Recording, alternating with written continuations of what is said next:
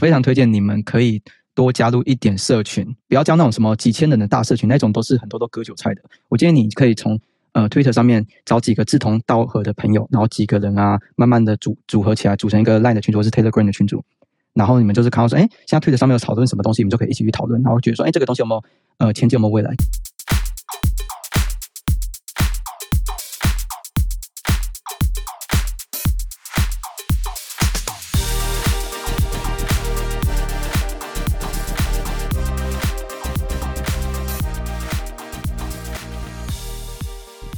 ？OK，刚才提到一个蛮有趣的概念，就是我那天才看到一个蛮有趣的影片，他就是说，我们不要跟那些老韭菜玩，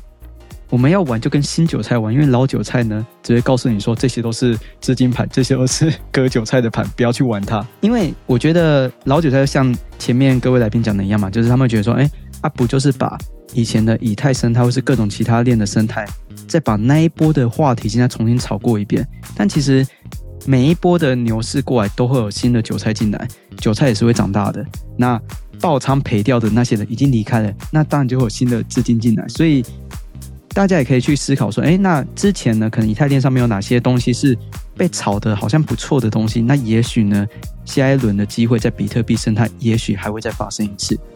听各位讲的感觉都这个样子嘛，包含就是呃，Layer Two 的应用出现之后，那 Layer Two 的里面的应用也会。跟着被炒作一波，就包含可能现在有些代币就是在讲说他们准备去创造这样的生态出现的。你们觉得 Ordinal 就是 BTC 下一波的机会会在哪里？虽然说刚刚你们来宾好像都有稍微简单讲一下，那我还是想要细问一下你们怎么去看说下一波的机会在哪里啊？或是说你们觉得哎，好像看好某个代币或是某个铭文，也可以偷偷爆牌给大家。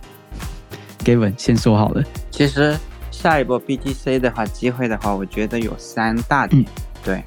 最后一大点是最重要的，我先说两个不太重要的，比较冷门的。对，第一个比较冷门的是 Jack Dawson，他做的 TBDEX。Jack Dawson 他是 Square 支付嘛，美元支付，然后他去年收益纯利润有十亿美金，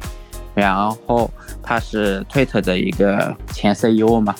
然后他团队有一万多人。大部分是在研究支付领域，特别是比特币的支付领域。TBDEX 就是一个基于比特币美和美元之间做兑换的一个去中心化，就是说你不用 KYC 就直接，或者有 KYC 反正很自动的话，可以买卖比特币和美元打通的一个东西。然后现在已经开始跑起来了，在非洲里面落地的一个第一个 demo。也就是说，第一个应用，然后基于它去做创造或者是开发的同志，应该会有很多机会基于 TBDEX 里面去投资这上面的应用，去中心化美元支付的应用，还是美元对 BTC 支付的应用，都会有一个很大的一个机会。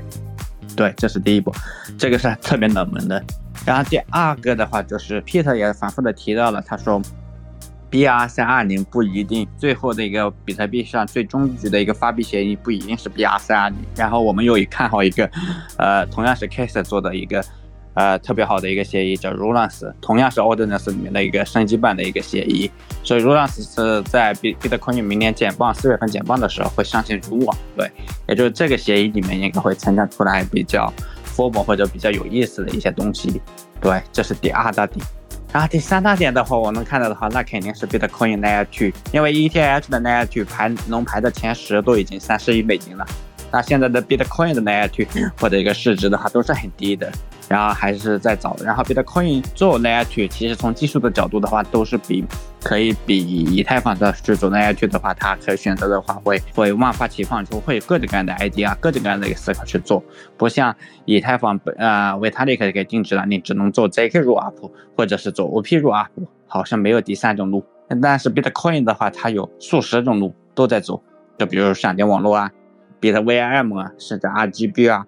啊对。还有我们在做的 B E V M 啊，或者一些 Z K R O P 和一些 OP Rollup 也都在呃 Bitcoin 上去做，所以会很有意思。然后像我为什么会看好最重要的看好这的，因为它是一个平台，它真正怎么解决了 Bitcoin 的一个 Scalability，也就是解决了比特币的一个可扩展性，它可以让铭文真正的在二层里面可以应用起来。然后以这个为例的话，话就以我们 BVM 为例，我们已经上线了一个先行网，现在已经有近三十大团队在我们上面去 building。然后上线的项目第一轮奥德赛协现在还在上，还在还正在跑着。我刚刚才还在看，然后每秒钟的话都有交易，都有跨链交互交易，二十年，也就是说用户会很 formal，用户会很稀缺。我并不是说我们 BVM 这个 layer 现在有多么的好，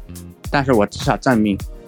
现在很多的用户都在使用，都是用，也就是说这个热度在，也就是有这个需求，因为用户都知道了我的铭文发了这么多币，我要用起来。在 Bitcoin 它不是图灵完备的，它上面是没法去国际生态呃或者是落地的。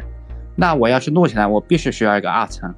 然后其他的二层没起来，可能就只有我们 BVM 的一个先行网，就是真的比特币现在是起来了，所以大家就开始往这里面去冲，然后去尝试，然后发现了用 BTC 做手续费、做 gas 费，可以去做以太坊能做到的任何事情，和以太坊 Layer Two 和以太坊生态里面所有的做的所有的事情，那这个事情就有很有意思了。我能不能在既然能做到很多的事情，那最最最牛逼的一个事情。就是 MakerDAO，我用 ETS 抵押生成的一个代稳定币，那我用 BTC 抵押生成一个代，就直接就超过了 MakerDAO 的一个想象空间了。那答案肯定是，为什么呢？一，Bitcoin 的一个市值是它三倍，Bitcoin 的一个用户人数和接受程度远超于以太坊。第三，Bitcoin 的一个整个的一个安全度，Bitcoin 的一个波动性都是比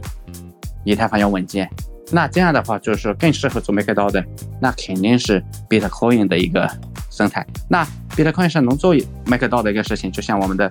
BVM 已经联系了四五家，然后团队，然后正在在上面去做，呃，以太坊的一些稳定币、双方稳定或者 Fragas 啊，或者 MakerDAO 啊，相应的一个事情，放在 BVM 的用所有的地，就是无缝的迁移过来就好了。你只需要去负责运营，负责市场的开拓，然后把 ETS。换成换个名字，换三个字母，换成 BTC 就 OK 了。拿 BTC 抵押进去，你就可以去，你就可以去使用 BTC 抵押上升稳定币。上升稳定币的话，你还可以直接跳到解决闪电网络的一个重大的一个问题，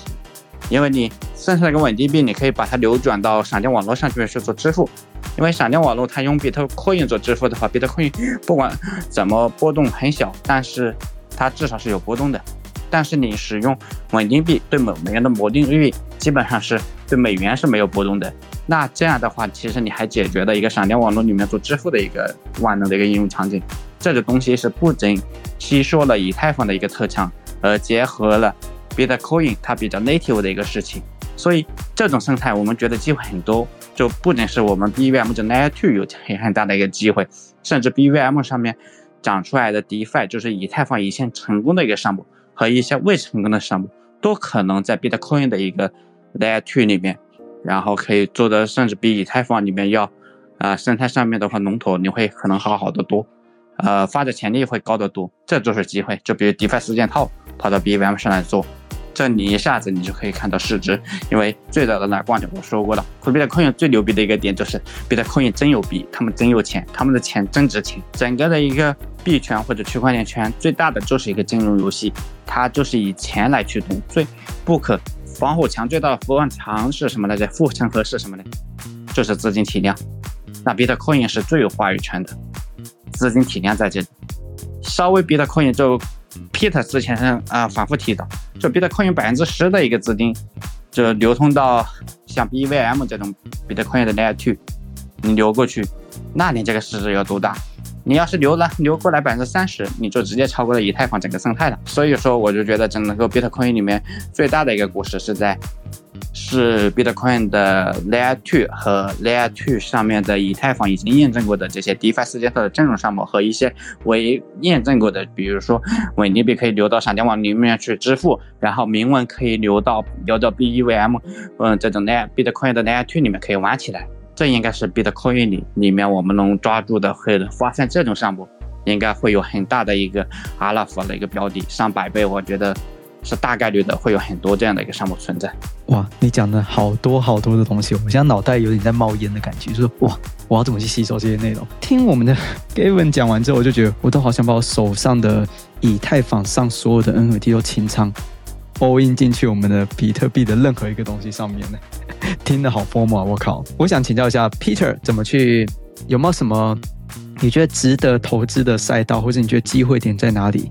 可以跟大家分享一下吗？哦，OK，我我就简单讲一下吧，就是说我们判断这一波牛市它可能分三个阶段，就是也符合今天的标题啊，就第一个浪潮肯定就是啊，在奥迪的鞋上面的一些铭文，其实 Size 或者奥迪其实确实是一波非常大的财富机会，很多人几百 U 然后变成了，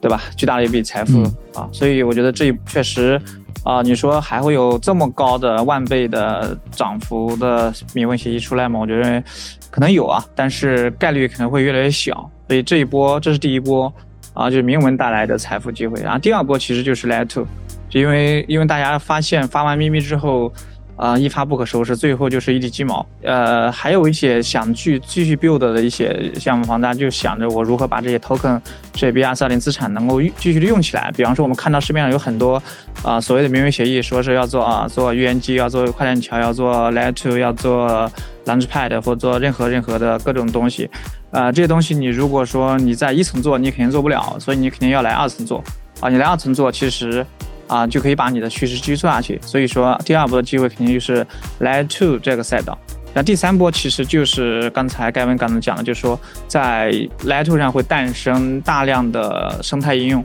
啊，除了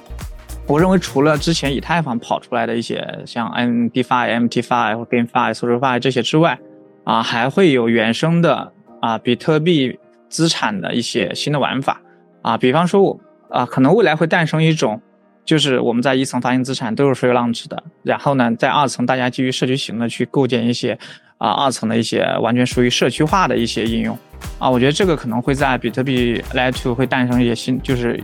往这个方式范式去发展。对，所以我觉得如果说在这一波浪潮里面去寻找机会的话，就是一个是关注一些 Layer Two 的比特币 Layer Two 啊，还有就是如果说你是创业者，你可以现在其实可以来到 Layer Two 上去去去创业。啊，因为我们接触了大量的这个开发者，呃，现在比方你在以太坊系的 Layer Two 上面或者 Layer One 上面去做应用，啊，你做一个 DeFi TVL 做到两千万美金、三千万美金、五千万美金，但是你在整个 ETH 系其实是你就连排都排不上桌面对吧？但是如果说你把你的应用搬到 Layer Two，比方说像 BM 这种 Layer Two 上面，你做到了一千万美金，你就是 Number One，对吧？你就是当红炸子鸡，你就是最牛逼的，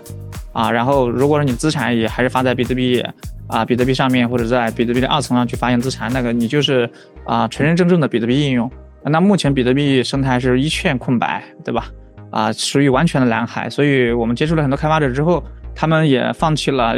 在原有的这种啊非常卷的这种生态里面去卷，他们选择来比特币生态，因为确实有已经可以用的基础设施了。所以我觉得，如果嗯第二个财富密码头，我觉得就可以关注一些啊正在二层构建的一些应用。啊，这些可能是一些非常不错的一些财富机会。问一个最直白的问题，也许是台下观众最想知道的：你有没有在关注什么样的代币或者是铭文？就你目前觉得，哎，好像可以观察看看的。就是直接讲，直接讲好不好？不要怕。呃，如果讲的话，我直接讲的话，我确实有关注，就是在一比特币一层打了一些铭文啊，包括在其他的一些链上也都打了，像阿乱市上面或者索拉特上面，其他链上都打过。呃，但是我觉得其他链上的 Layer One 的或者 Layer Two 上面那些铭文，它其实就是呃 fork 比特币的这种玩法。但是现在还没有一个比特币 Layer Two 上面的铭文协议。我觉得如果有这样的铭文协议是非常牛逼的。昨天晚上还在写文章，在说如果有人在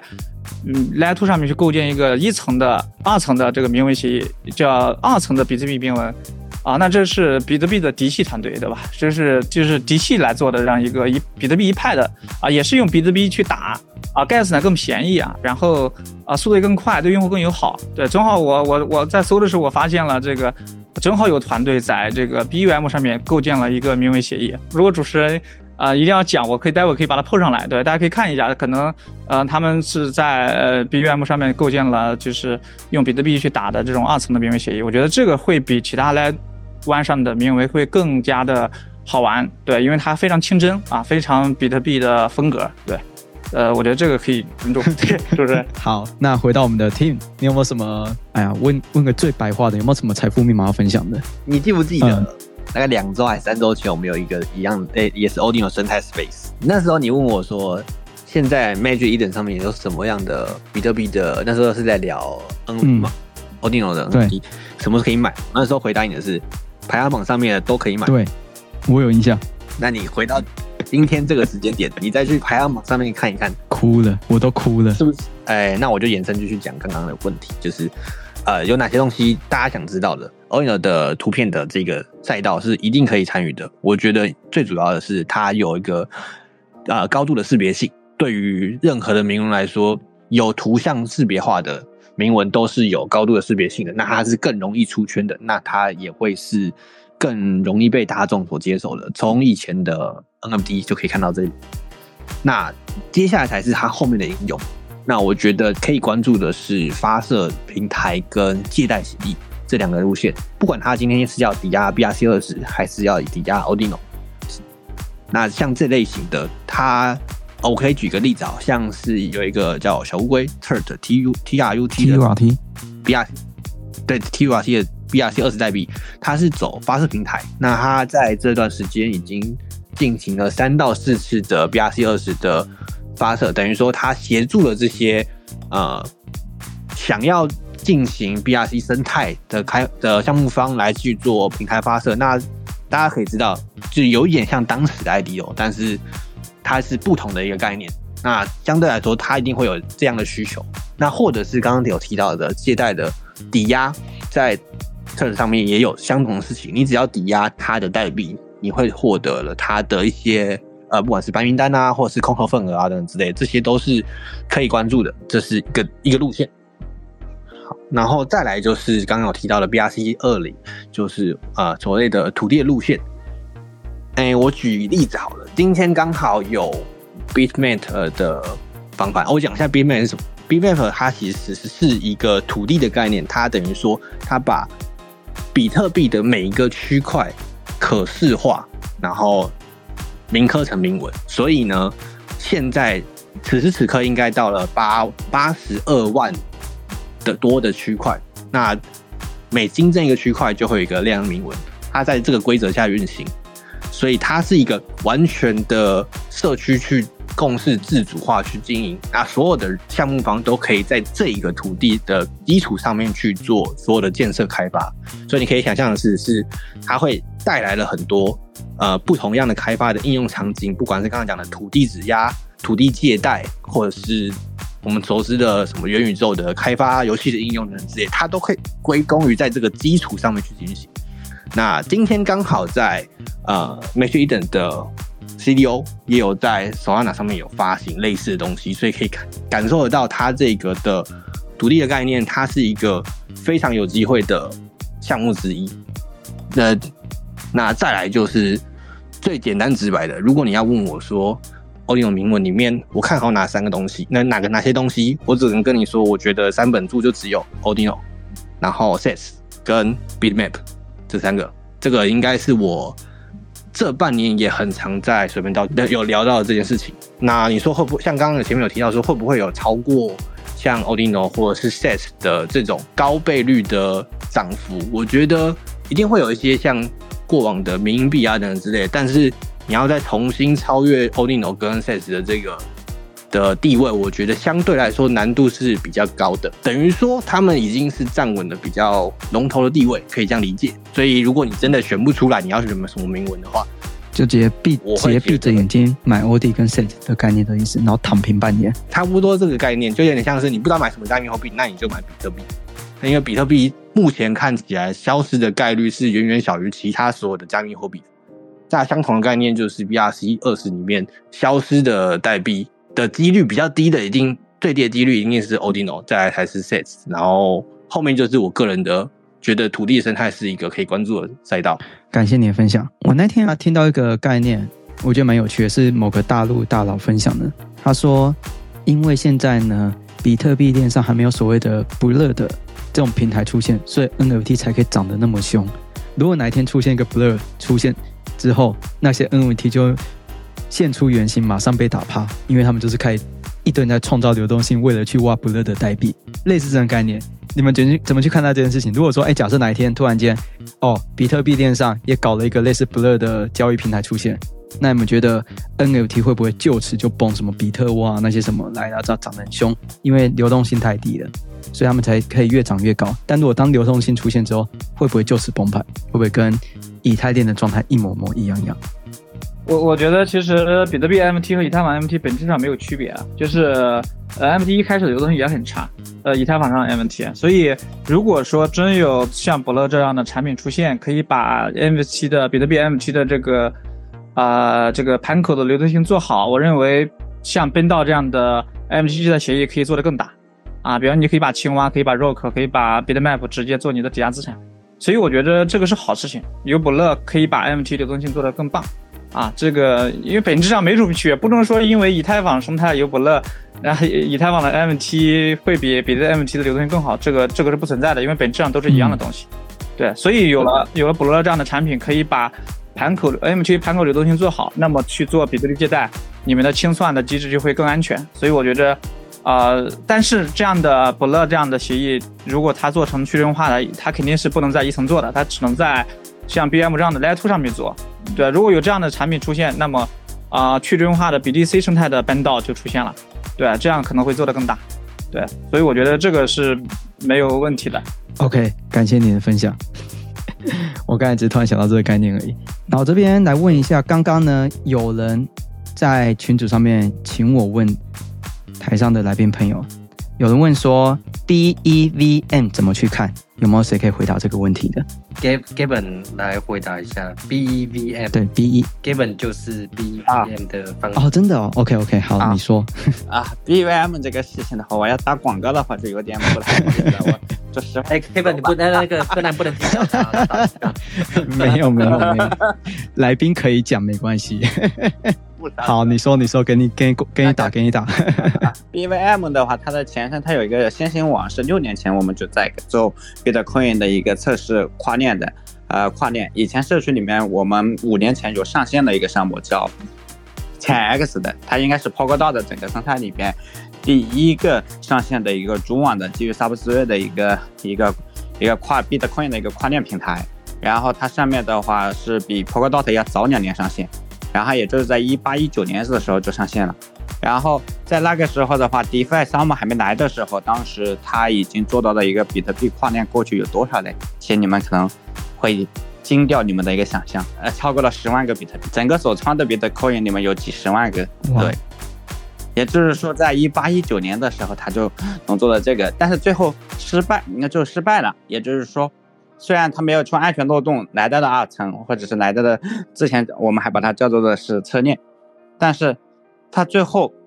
没有成功，没有像以太坊 DeFi 一样让 TVL 留下来，那是什么原因呢？对，那原因就很明显，有两大的一个原因，这两个个是最最大的一个原因，一个的话是比特生比特币生态，除了有比特比特 Coin BTC 以外。它没有没有其他任何的其他的一个资产，它不会像现在一样有 BRC 二零，还有刚才主持人说的 BRC 四二零什么来着，相应的一些 NFT 的这些协议，对。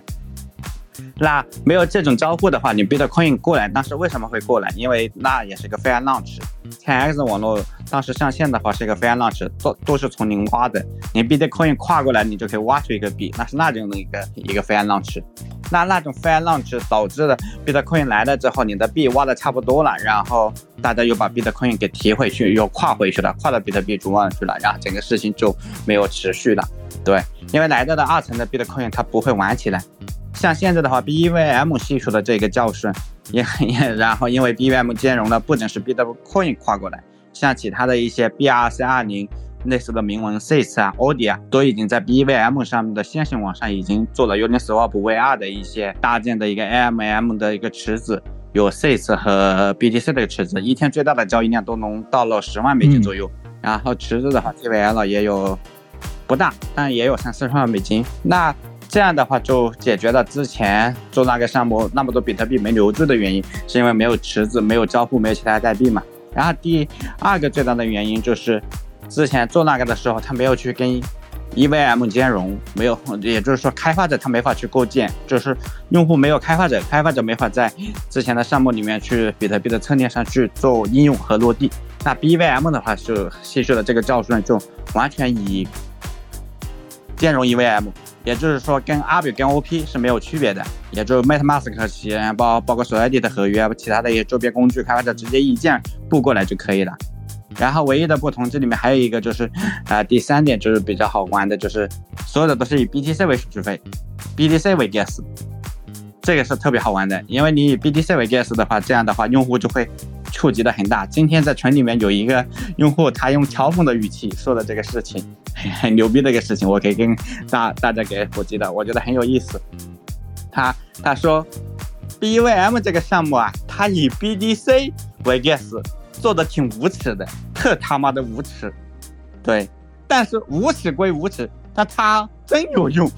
因为你因为因为大家真敢真冲，因为你以 BTC 为手续费，BTC 比 ETH 还要广嘛，因为大家都能买得到，各个交易所可以买到，然后你就可以冲过来了，跨过来了。然后其他的话就接触完，大家都能知道，哎，我有了 BTC，我就可以去玩 BEVM 了。这样的话，传播和力度包括说使用起来就比较快。所以 BVM 总结起来的话，我们定位就是说定位就是是 BVM 是以 BDC 作为 gas 手续费，然后兼容 EVM，然后实现的一个完全基于 Top Rate 的一个协议，完全实现实现的一个完全去中心化的一个 Bitcoin 的一个 Layer 2。然后它的叙事是两点，一点的话就是。呃，把整个以太坊的整个生态都可以在 Bitcoin 的 Layer 2里面都可以玩起来。真正改变的就是手续费不是 ETH 是 BTC 作为手续费，其他的都跟以太坊一模一样。然后第二点的叙事的话，就是因为我们觉得整个 Bitcoin 整个 BTC 它很有价值，它至少市值是会远大于 USDC 和 USDT 嘛。USDC、USDT 都是一个中心化的，都有这么多的人去玩。那 Bitcoin 是可以通过 BEVM 完全去中心化的。流通到像像那个 CCTP，像那个 C 口的 USDC 的 CCTP 一样，可以去中心化。但 CCTP 它不是完全去中心化，因为它发行至少发行的话不是完全去中心化，但流通的话它是去中心化的，也就是说可以流通到任意的链，像 a r b i 啊或者像 EDH、Polygon 啊、Avalanche 上面可以流通起来。也就是说 BVM 可以让 B D C 完全去中心化的，不需要任何第三方，像 WBTC 一样需要第三方的一个背书和什么的。它可以直接自动化的，不要用人为的操作，就可以完全自全自动化的，可以流通到以太坊网络和其他的呃索拉纳甚至其他的一些链上。对，这是它的第二层趋势。对，这大概就是 BUM。我发现啊，你在讲那个你的项目的时候，你的心情特别好，然后特别有活力，嗓门特别的大。有任何疑问的，刚在刚刚他聊的过程中，应该都可以知道这个项目在做些什么事情呢？Solana Solana Map 的地块怎么去看？就是今天很 formal 的这个东西，然后目前地板一直在攀升，值不值得去买入？有没有人可以分享这个东西的？好，我可以分好，你说。地块怎么看？我记得它 Magic Eden 上面旁边可以直接去做筛选。那呃，简单来讲，如果以 B Map 的例子，因为它其实是完全 fork B Map 的一个路线，比较像是致敬，等于说它把 B Map 做的事情移到 Solana 上面上，那也是可视化区块、可视化你的区块，然后跟每个区块是只有一个，那它是一等于说你印完这个铭文，它是一个铭文加上一个 NFT 共在共生在这个项目上面。那简单的简单的话，你可以先从数字，我们常念的二三呃三 D、四 D 或者是十 K 这样的方式去做观察，然后接下来可能会有土地的，可能会有二乘二、三乘三、四乘四，依照可视化的地图来去做它的特征。如果就是比如说你你并在一起的土地，如果是一级一级贩售，就可能会比较贵了。简单的讲，那值不值得去吧？就是可以去看。那我只能说它的。呃，背后是由 Magic Eden 就是这个市场所推广的。那你也知道说，呃，大家也也都知道说，Magic Eden 现在是目前推广 OD 的生态比较大力，而且相对来说流动啊流动性也比较大的一个市场之一。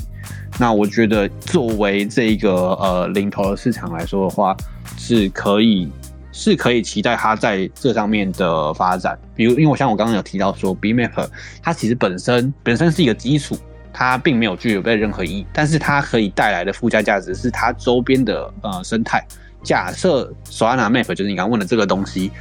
未来也有这些开发者愿意在这个基础上面去做开发的话，那这个东西它才会有价值的产生。不然它就只是一个铭文，大概是这个样子。OK，感谢你的分享。要怎么找到市值低，然后前景好的币？你们怎么去发掘这样的代币出现？我觉得由柯南柯南的角度来讲会比较好。就是我想问，我觉得你为什么会买 Set？我会，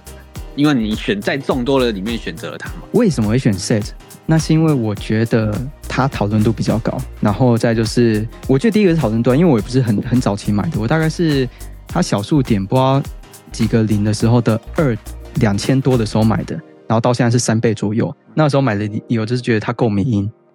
然后讨论度够高，就这两个理由，很没没有什么其他理由了。我觉得每个人购买的理由不一样。那像你，我觉得重点是你看中怎样的呃原因，而且是你要看得懂的。就像我记得刚刚，哎，应该是 Gavin 吧，就是 Gavin 哥刚刚有说他会买 sets 的原，他会印 sets 的原因，最主要也是因为他是迷因，他觉得他会是超越当年的斗局的形成。毕竟在当时 sets 的背景是没有人觉得它是一个印的完的数量。那经历过一个大概三四个月的时间，他最终还是被大家的共识去把它全部铭刻完毕，所以他有足够的能量去做后续的呃扩展。那如果你认同这个原因的话，我觉得这个就这个才是你挑选挑选 BRC 二十的一个一个一个方法之一。有些人可能是看白皮书，有些人可能是想要看它的应用层面，有些人只只看迷音，或是像刚刚就讲柯南有讲到的是声量。我觉得每个人的原因不同，那所以你可以找到你觉得你看得懂的原因，然后再去购买，你才可以比较清楚的了解。对对对，就是不然就会是永远卖飞嘛。就像我刚刚讲的，我卖飞了很多东西，对，也是这个原因。对对对对对。OK，好，反正这个问题我觉得其实蛮笼统的，所以我觉得这位这位朋友就是投资观念不一样，但我个人我个人可以回答这个问题，就是我非常推荐你们可以多加入一点社群，不要加那种什么几千人的大社群，那种都是很多都割韭菜的。我建议你可以从呃 Twitter 上面找几个志同道合的朋友，然后几个人啊，慢慢的组组合起来，组成一个 Line 的群组或是 Telegram 的群组。然后你们就是看到说，哎，现在推特上面有讨论什么东西，你们就可以一起去讨论，然后觉得说，哎，这个东西有没有呃前景有没有未来？就像我以我来说，我觉得我们的群主最大的价值就是每天都是九九九加的讯息，然后我们可能人数也才五十人或者一百人，我们有两个群主，然后也不会觉得说，哎，里面都废话，当然里面有三分之一都是废话，就是那种各种讲干话，但真的在认真讨论的时候，你就觉得说，哎，大家的内容都很有价值，因为一个人的力量是有限的，你是没有办法去知道说。呃，今天的热度有哪些？如果你每个都会追的话，那你大概率是不用睡觉的。那以现在每天都在打铭文，每天各种店都在玩的情况下，你更不可能有那么多时间去整理每一份的资料跟内容。所以我非常推荐大家是找几个好朋友，然后组成一个群组，然后互彼此交流、互相讨论。我觉得可能在你的币圈的下一波牛市来说，是一个很大的进步了。我觉得。好，在以太链上面看到所有的土地概念 NFT 都是产地啊。那 BMate 虽然比以太链生态来的开放，但数量那么多的土地不会炒作一下就崩掉了吗？我觉得数量是个迷思。哎，我讲两个我观察到的点。第一个是，呃，虽然当初大家都哦，举了一个举个例子嘛，当初 Sandbox 大家都知道，他只发行了十多万个土地，我记得，但它的代币的市值是四百多亿。那并且从 IDO 开始到最高涨幅是两千六百倍，所以呃，目前土地的冰以冰面来说，我觉得还有非常大的距离。我估算至少还有将近十七倍才会达到两千六百倍的涨幅。啊 然后另外一件事情，基本上你说的增量这件事情是对，它是发生的。但是你有没有观察过这些量到底在谁手上？可以观察到，其实近一万张新的 BMap 的这个铭文都是在同一个人手上，并且它其实是它是跟人家在竞争的一个机器。所以呢，你等于说没有增量了。在这个在大家到货之前是没有增量的，那这个是大家可以去思考看看的。那土地我觉得就是很好发挥啊，你发挥的议题啦，就是一定可以关注，一定是可以关注的赛道之一。那至于要不要参与，就是个人的想法跟个人的看法。好，你讲到 Sandbox，我觉得这个就蛮有道理。那时候二零二一的时候，Sandbox 刚出来的时候，也是我身旁有一些朋友就买 Sandbox，那时候我也是看不懂，就是说啊，为什么买个土地？结果真的牛起来的时候，资金量一起来的时候，没什么好炒的时候，跑去炒土地，然后 Sandbox 我记得那时候最巅峰涨到十倍、二十倍以上吧。就你如果就算你去接二级市场，还是有这样的涨幅性。所以我觉得刚刚这些大佬跟前面来宾其实就有分享过，就是其实我觉得最简单的概念，如果你有玩过上一波的以太链的生态的话，其实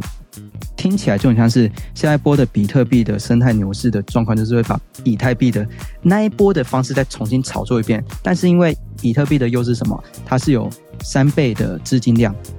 那如果真的把它做起来的话，那估计也是一波蛮大的热度的。这是我觉得综合三位来宾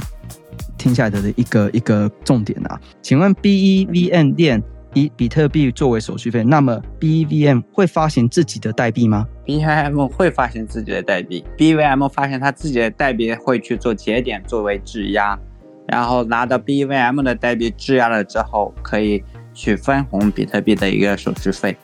也就是以 BTC 的 gas 是拿来分给了这些 BVM 代币的持币人，质押的持币人，对，大概是一个这样的功能。OK，所以这个代币出现了吗？还没，没有。我要听你什么时候发布，我才知道什么时候要去冲进去，好不好？好，OK。所以未来会发币，那只是还不知道什么时候，所以大家可以关注一下。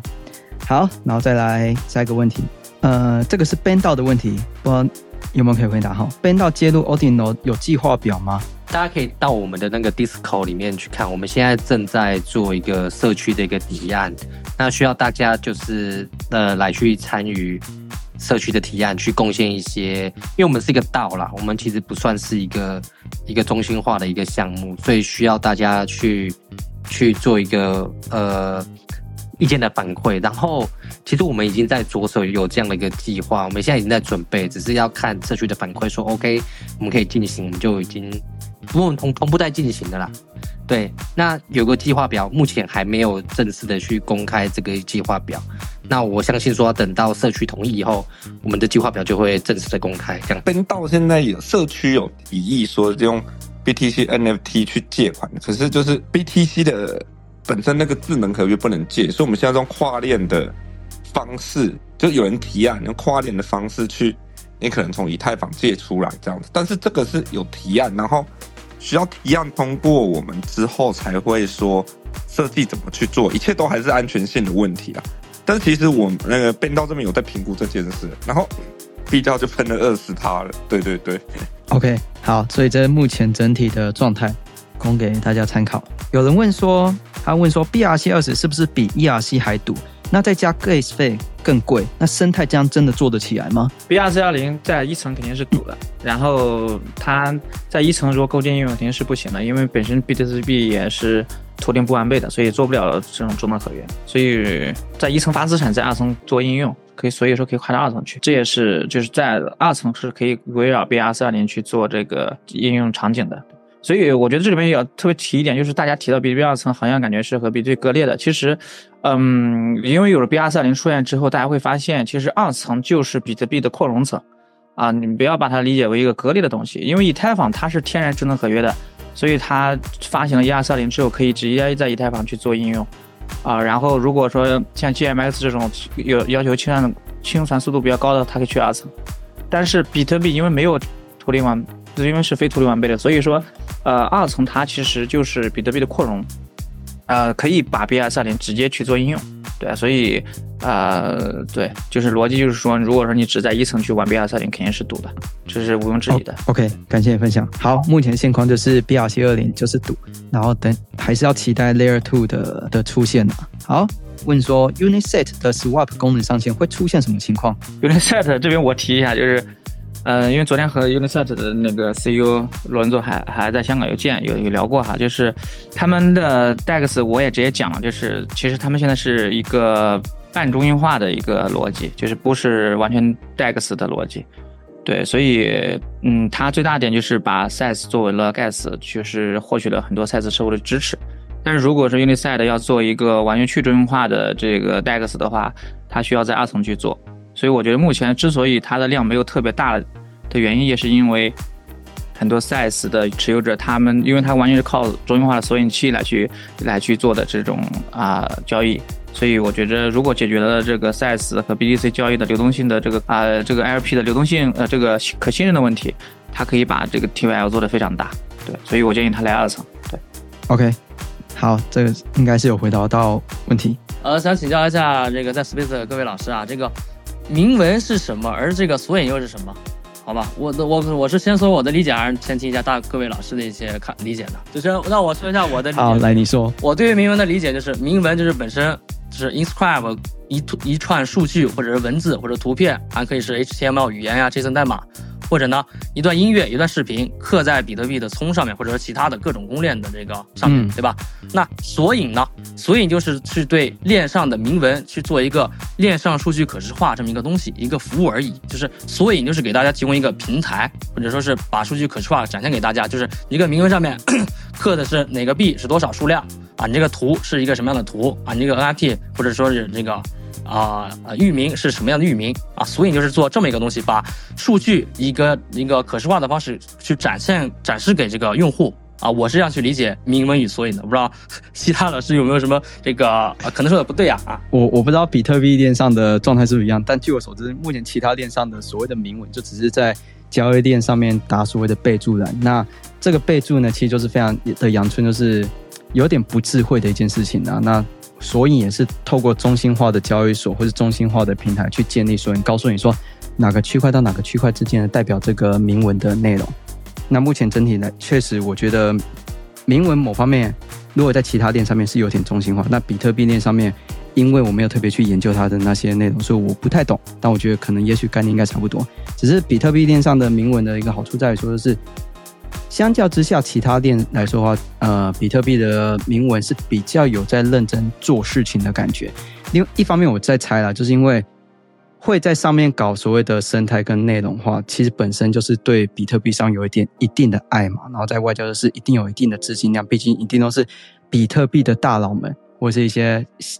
有有一点钱的才会去上面搞一搞一点事情。所以我觉得。然后我可以对咱们这个话题的主要话题第三波浪潮这个讲一讲我的理解嘛。第三波浪潮我感觉应该会现在什么土狗满天飞啊什么的民营币，下一波的话可能会基于铭文这个维度去展开一些基于铭文去搭建二层啊或者链上数据可视化，你像 GameFi、SocialFi 肯定都会出来，像 DeFi 协议也都会出来的啊。我感觉第三波浪潮可能会在明年的一月中旬或者二月。所以出来相关落地的一些啊应用或者说项目会跑出来。感谢你的分享。那我花个快速的三十秒总结一下今天的内容。简单来说呢，就是今天三位来宾分享的关于许多的呃，分享许多那个 Ordinal 的的生态的一些想法嘛。那其实我觉得总结一个重点就是为什么呃比特链上的生态可以做的好像比以太链好，然后以太链这一波就像个屎一样完全起不来。主要原因是因为比特币的资金量比以太币多了三倍以上，然后外加就是其实现在呃一些大钱包都没有去动的时候，其实他们的铭文的市值就已经很高了。那如果说假设 Layer Two 之后真的做起来的话，以现在的以太链的 ERC 二十的，刚刚我看它的金额交易量应该是两千亿美金。如果说到时候比特币的量也做起来的话，那其实。会非常的可观，尤其是 Layer Two 做起来。刚才听他们讲，目前比特币的铭文的市值其实大概就五十亿美金左右而已，所以还有一个非常大的前景。所以刚刚有人问说，哎，那你们觉得铭文的生态死掉了没啊？还活着了没啊？还是怎么样之类的？其实对他们的观点的观点而言，他们觉得其实还在起步阶段中，所以我个人觉得大家可以关注一些项目，然后包括他们刚才提到，就是可以关注一些 Layer Two 或是闪电贷，或者是各种 DeFi 的一些项目，这都是未来呃可能比特币链上面的 Layer Two 可能会发展的一些事情，大家可以关注看看。没有，我觉得大家如果要了解那个比特币生态的话，可以关注真的台上这几位来宾。那 Peter G 其实有几几个他的。文章真的写的非常好，我真的大家推荐，真的要把它按关注哦。他有篇文章是为说为什么比特币生态必将超越以太坊生态，这第一篇我觉得非常好。还有就是说他预测未来一年 BTC 生态创业的三大主流模式，哦这个也写的非常好。还有最后一个是比特币的 L 二和以太坊 L 二的不同赛道，它们的路呃为什么不一样？那我觉得这三篇文章，我觉得近期看到的啊，那当然之前还有写很多文章。那我觉得这三篇文章大家可以来阅读一下。那 Peter G，我觉得看到他真的持续产出非常多好文章，大家可以关注。对，这是我想讲。谢谢。感谢尼克的分享。对，大家觉得没有会死，是因为前一段时间 Look 会说啊，要修复这个 U 小 U T 叉 O 粉尘攻击的这个 bug，对吧？除非 Look 他会去按头每一个矿工说，你去升级他的矿机，就是再也扣不了数据了。只有做到这一点，铭文比特币铭文的才会死。但是不会，因为现在每一个区块二百多 gas，每个矿工都会得到两到三个比特币的矿工收益。他们可能啊一半矿机会支持，一半矿机不会支持。那这样的话，铭文是不会死的。那么另外，比特币生态上面很多的一些应用设施正在建设啊，这样的话，铭文是不会死的。另外，二四年一定是一个铭文之年。好的，谢谢主持人。所以本期节目呢，是我们 b a n d 所跟 d b o x 所赞助提供播出的，也感谢大家今天的踊跃参与，非常爱你们。